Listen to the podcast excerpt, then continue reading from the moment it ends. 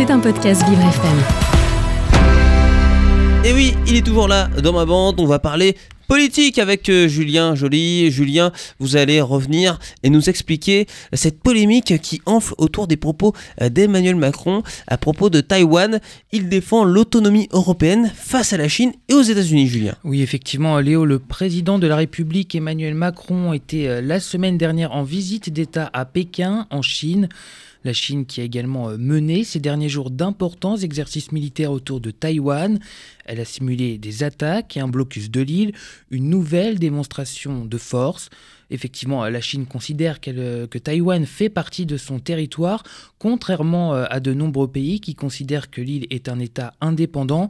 Et c'est justement dimanche, à son retour de Chine, qu'Emmanuel Macron s'est exprimé dans une interview accordée aux médias euh, Politico et euh, Les Échos. Il explique qu'il n'y a pas d'intérêt à accélérer le sujet sur, de Taïwan. La pire des choses serait de penser que nous devrions être suivistes et nous adapter au rythme américain et à une surréaction chinoise, également ajouté le chef de l'État.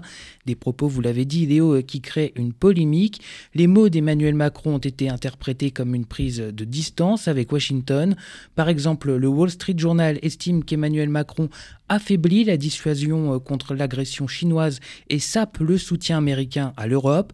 Des propos jugés gênants, scandaleux et naïfs sur le plan géopolitique pour Mike euh, Gallenger, le président de la commission de la Chambre des représentants en Chine. Cette nuit, euh, l'ex-président américain Donald Trump estime, je cite, qu'Emmanuel Macron lèche le cul de la Chine. Ce sont ses mots.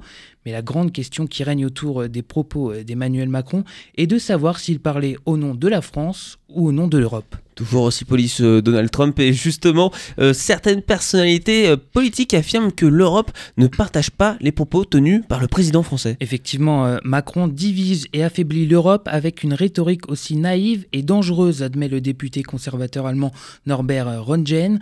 L'eurodéputé Manfred Weber estime que pour protéger notre liberté, les démocraties doivent s'unir pour défendre un monde pour défendre un monde basé sur le droit international en Ukraine et à Taïwan. Nous devons renforcer notre alliance avec les États-Unis, ajoute-t-il. Enfin, euh, pour le Premier ministre polonais, l'alliance avec les États-Unis est un fondement absolu de notre sécurité qui s'appuie sur deux piliers, la coopération économique et dans le domaine de la défense. Les propos d'Emmanuel Macron euh, sont donc très mal passés du côté européen. Et certains membres du gouvernement ont d'ailleurs tenté de clarifier la position française, Julien. Tout à fait. Hier matin, le ministre de l'économie Bruno Le Maire a expliqué sur Europe 1 que le président de la République a parfaitement euh, raison de réclamer l'indépendance et la souveraineté européenne comme il le fait depuis 2017.